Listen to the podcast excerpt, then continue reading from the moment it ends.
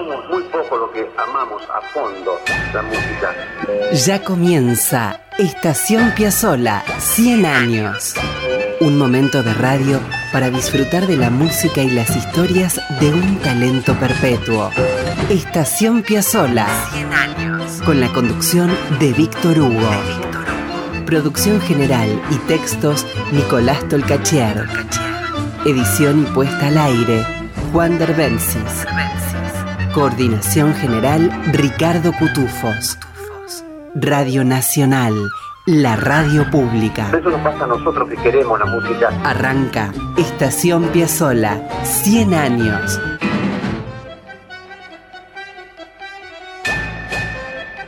Bienvenidos amigos, aquí estamos en la radio pública con Estación Piazzola 100 años. Último programa del año y de un año muy especial, el año del centenario de su nacimiento. Pero ¿saben qué? Un centenario es nada para un eterno, nada para un inmortal. Se va el 2021 y se escapan los primeros 100 años de Piazzola. 100 años que son apenas el prólogo de su perpetuidad.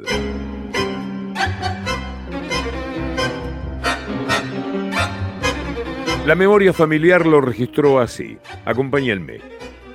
El anochecer del 10 de marzo de 1921, cuando un empecinado viento otoñal golpeaba la costa en la popular playa Bristol, Asunta Manetti y Vicente Piazzolla lo desafiaron.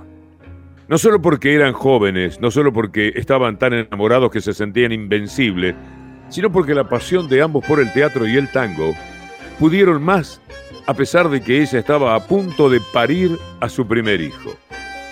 Cerca de las 7 de la tarde, Vicente había cerrado la bicicletería, una bicicletería que atendía, que era propia, para ir a buscar a Asunta a la casa marital en Rivadavia 2527 de Mar del Plata.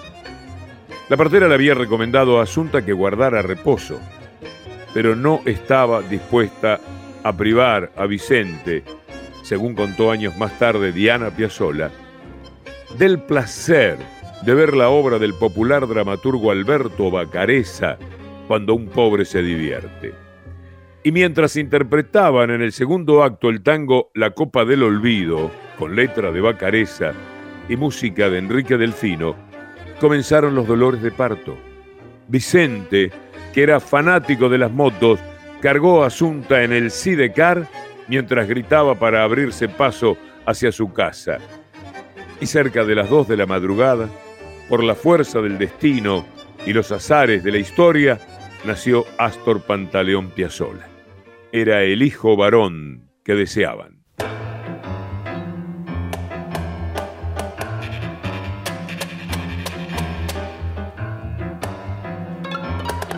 Y no solo fue el niño que deseaban, Astor fue el hijo que desearon, tanto que hoy estamos aquí, 100 años después, haciendo nuestro tributo constante, el homenaje perpetuo que irá tomando formas unas y otras inexorablemente.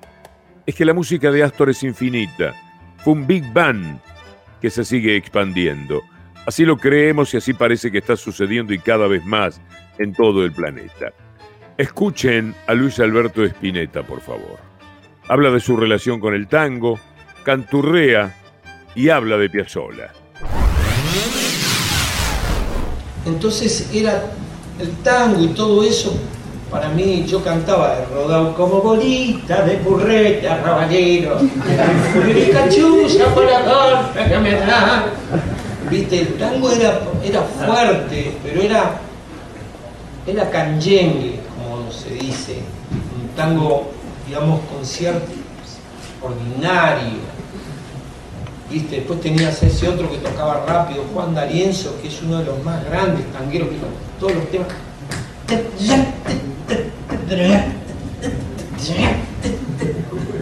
D'Arienzo dirigía la orquesta, era una máquina.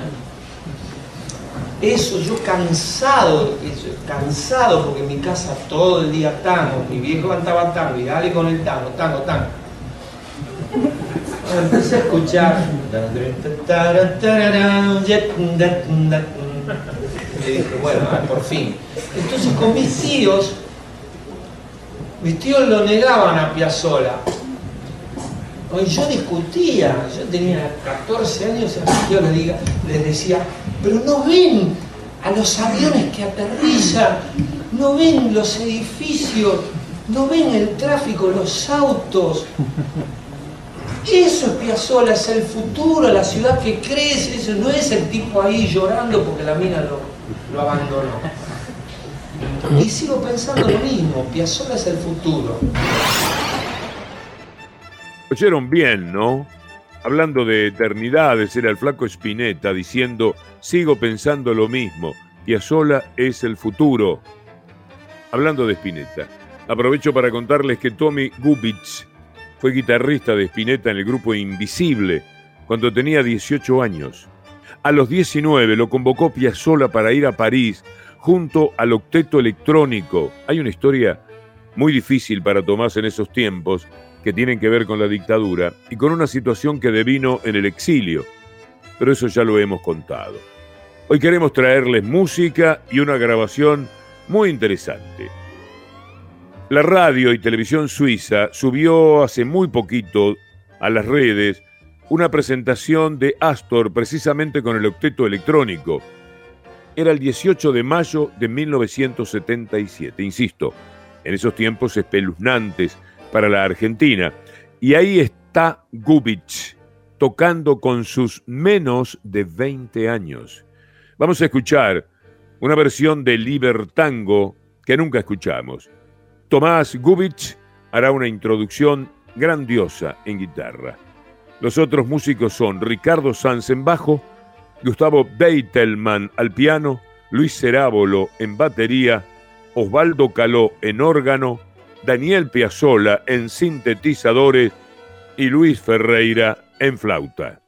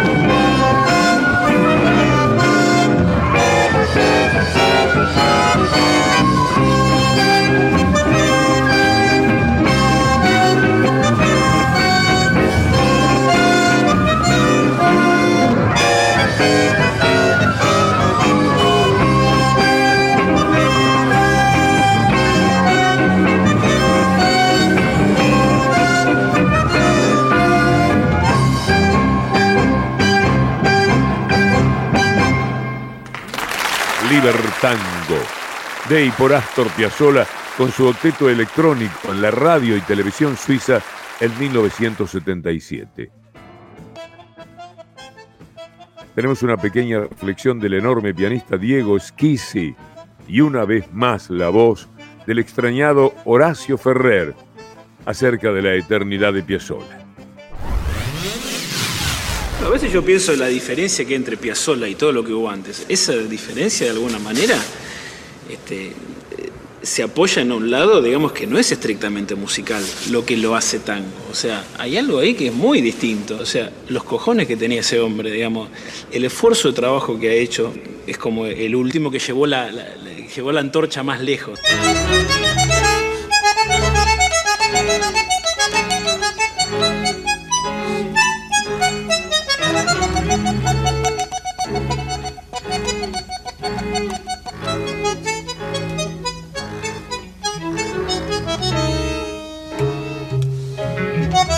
Astor Piazzolla, genio de la música predestinado al tango, al que salva cambiándolo de escala y de sueños. Es el mayor músico argentino y es en la segunda mitad del siglo XX lo que su amigo Gardel fue en la primera. Bandoneonista asombroso y músico completo, compone 3.500 obras,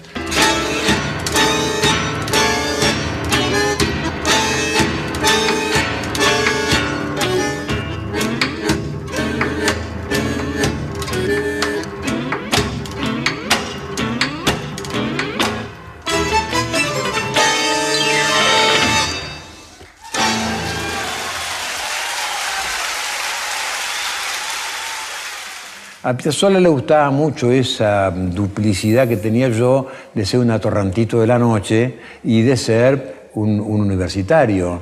Y entonces hablábamos mucho de esto y, Astor conocía muy bien la historia del tango. Era desde su niñez hincha de De Caro, de Mafia, de Laurens, de Bardaro. Y cuando él me llamó para colaborar eh, con su música, eh, yo me di cuenta de que estamos poniendo una especie de, bella bomba de tiempo a, la historia de esa época.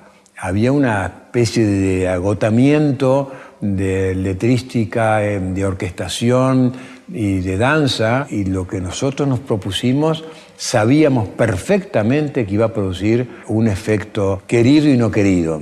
Ya sé que estoy piantao, piantao, piantao ¿No ves que va la luna rodando por Callao? Que un corso de astronautas y niños con un vals me baila alrededor. Bailá, vení, volá. Piazzolla se dio cuenta de que los días de su vida no le iban a alcanzar para hacer toda la obra que él quería. Y vivió con esa angustia existencial, que es la angustia existencial del tango mismo, eh, toda su vida y murió a una edad que no es para morirse. Un titán como era él, con una caja espléndida, con una fuerza, con una energía, con un temperamento estupendo, que no se da para morirse 70 años.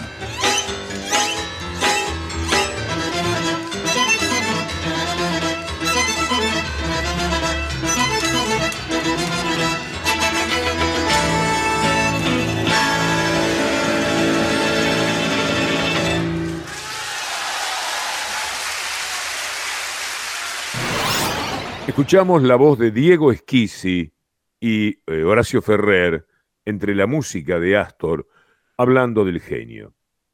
Y ahora, entre los que trataban en la eternidad de Astor de que su música se siga estirando, vamos a escuchar al propio Diego Esquisi, músico impresionante de este momento, un hombre joven, al que tengo la suerte de conocer y del que acaso participe en un proyecto internacional, yo con un poema sobre lo que es eh, la migración y él poniéndole música en un espectáculo que se llama Trastango, que se ha ofrecido muchas veces en Londres y que ahora quiere estar en Londres y en Buenos Aires. Lo vamos a escuchar a Diego Schisi con su composición Astor de Pibe.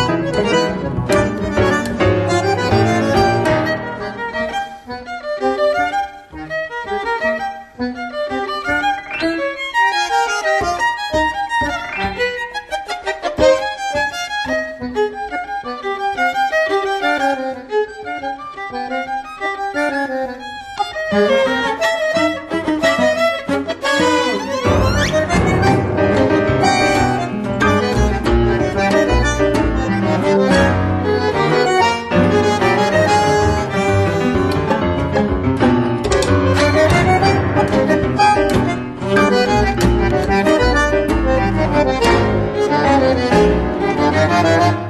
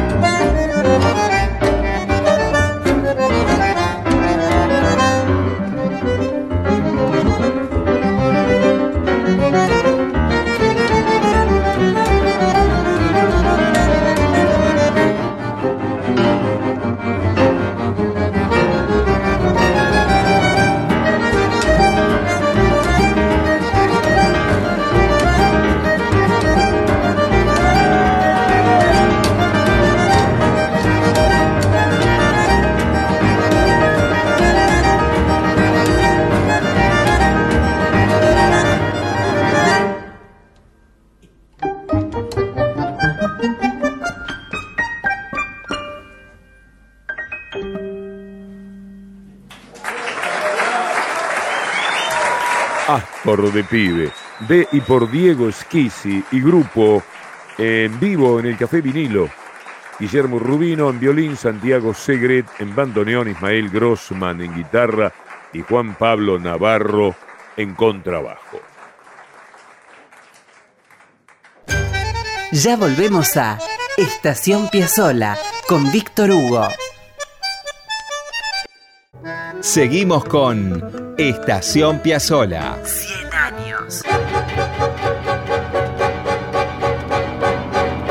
Con Víctor Hugo.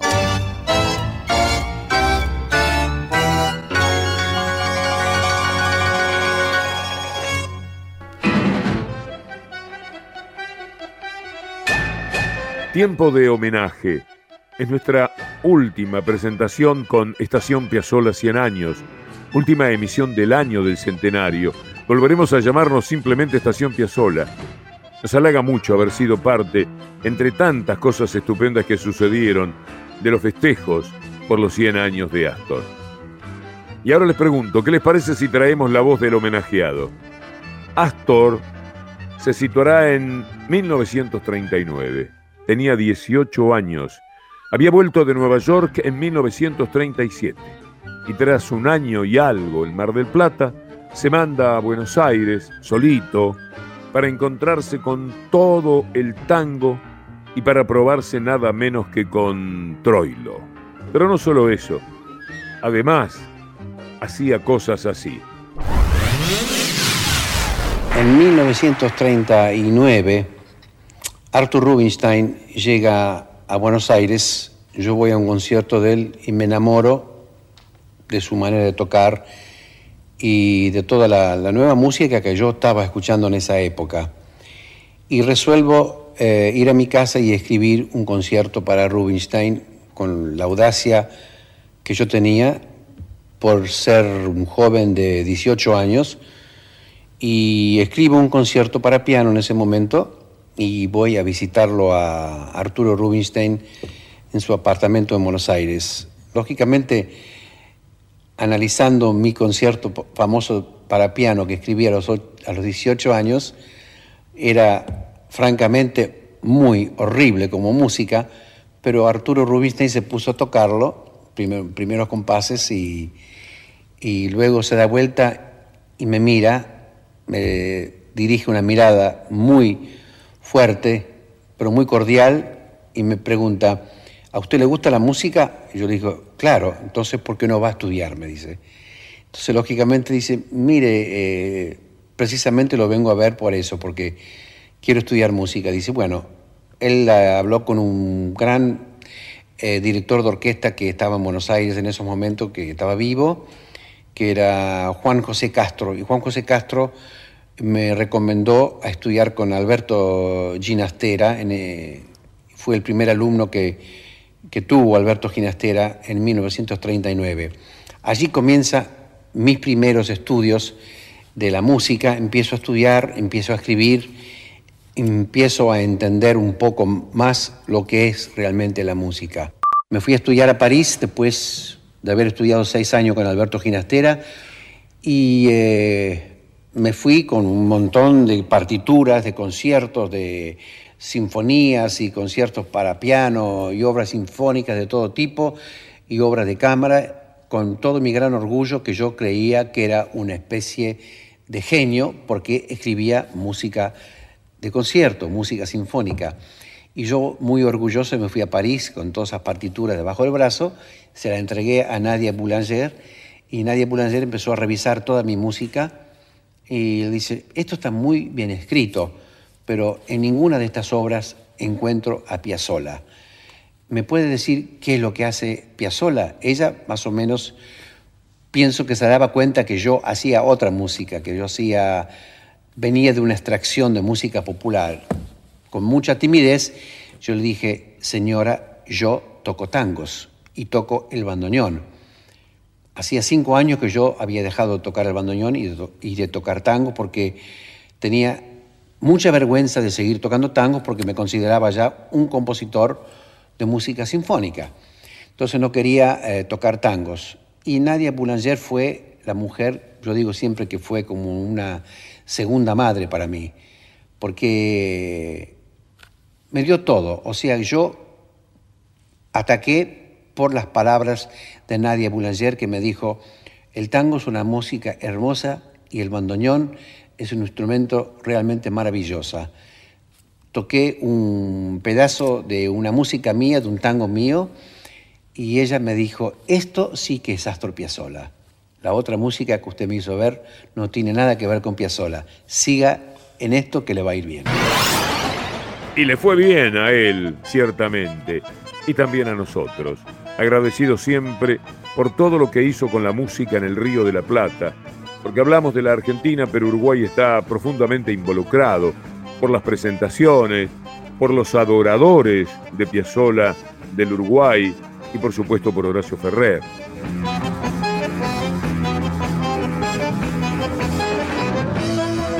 Si se impresiona pensar que hubo reunión Piazzolla-Borges, además existió por un momento, aunque sea, la dupla Piazzolla-Yupanqui.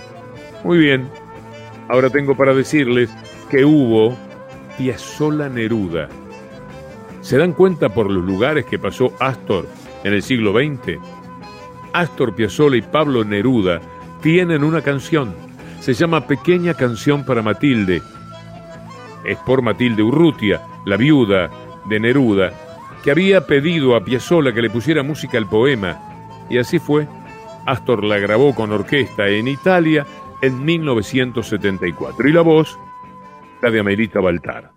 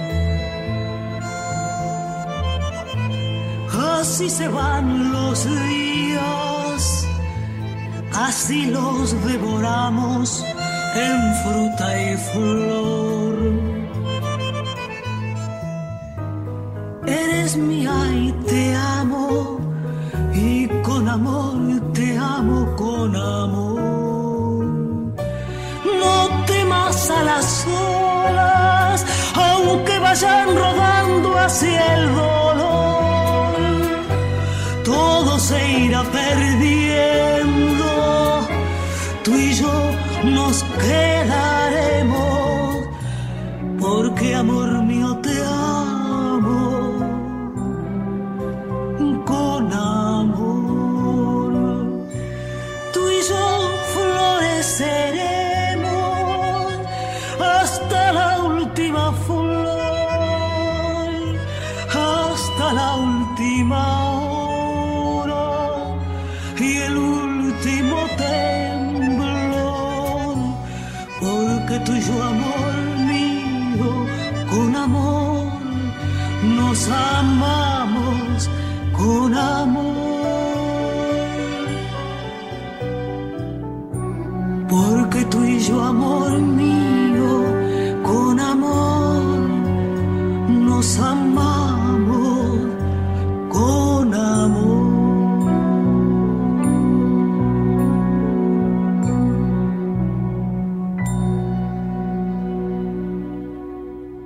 Pequeña canción para Matilde, de Astor Piazzolla y Pablo Neruda, por Piazzolla, orquesta italiana y la voz de Amelita Baltar.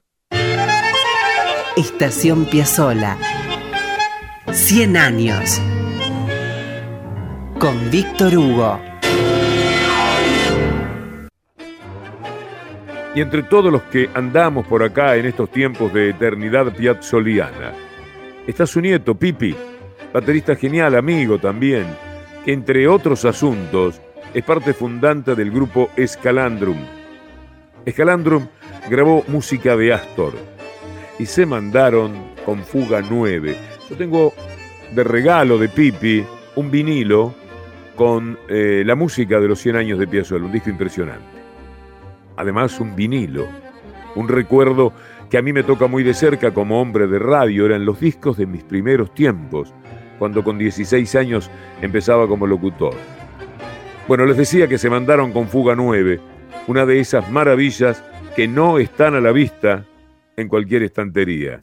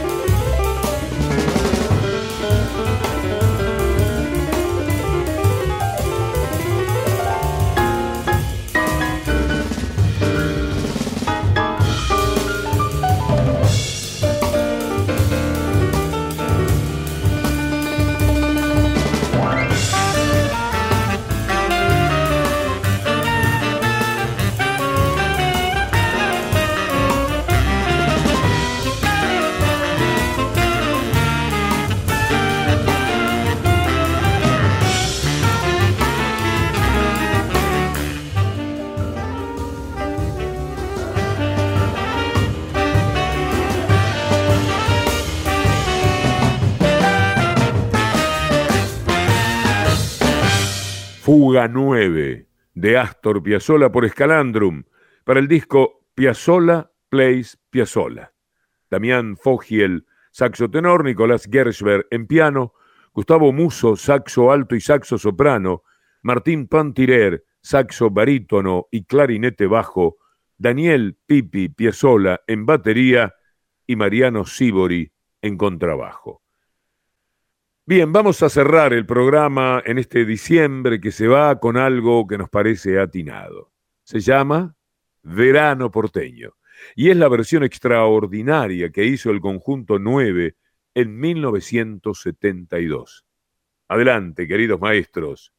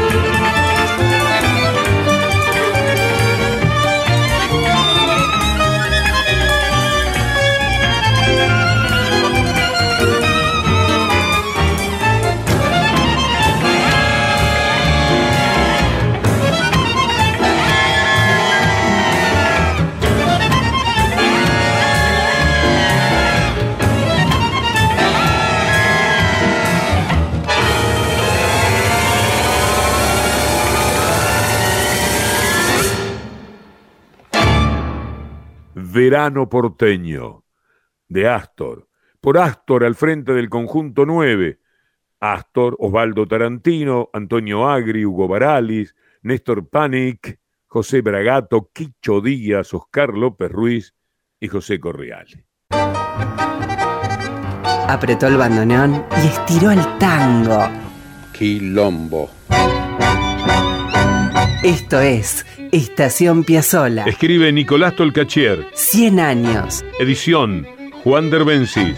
La radio pública con un siglo de Astor. Y con Ricardo Cutufós en la coordinación. Radio Nacional.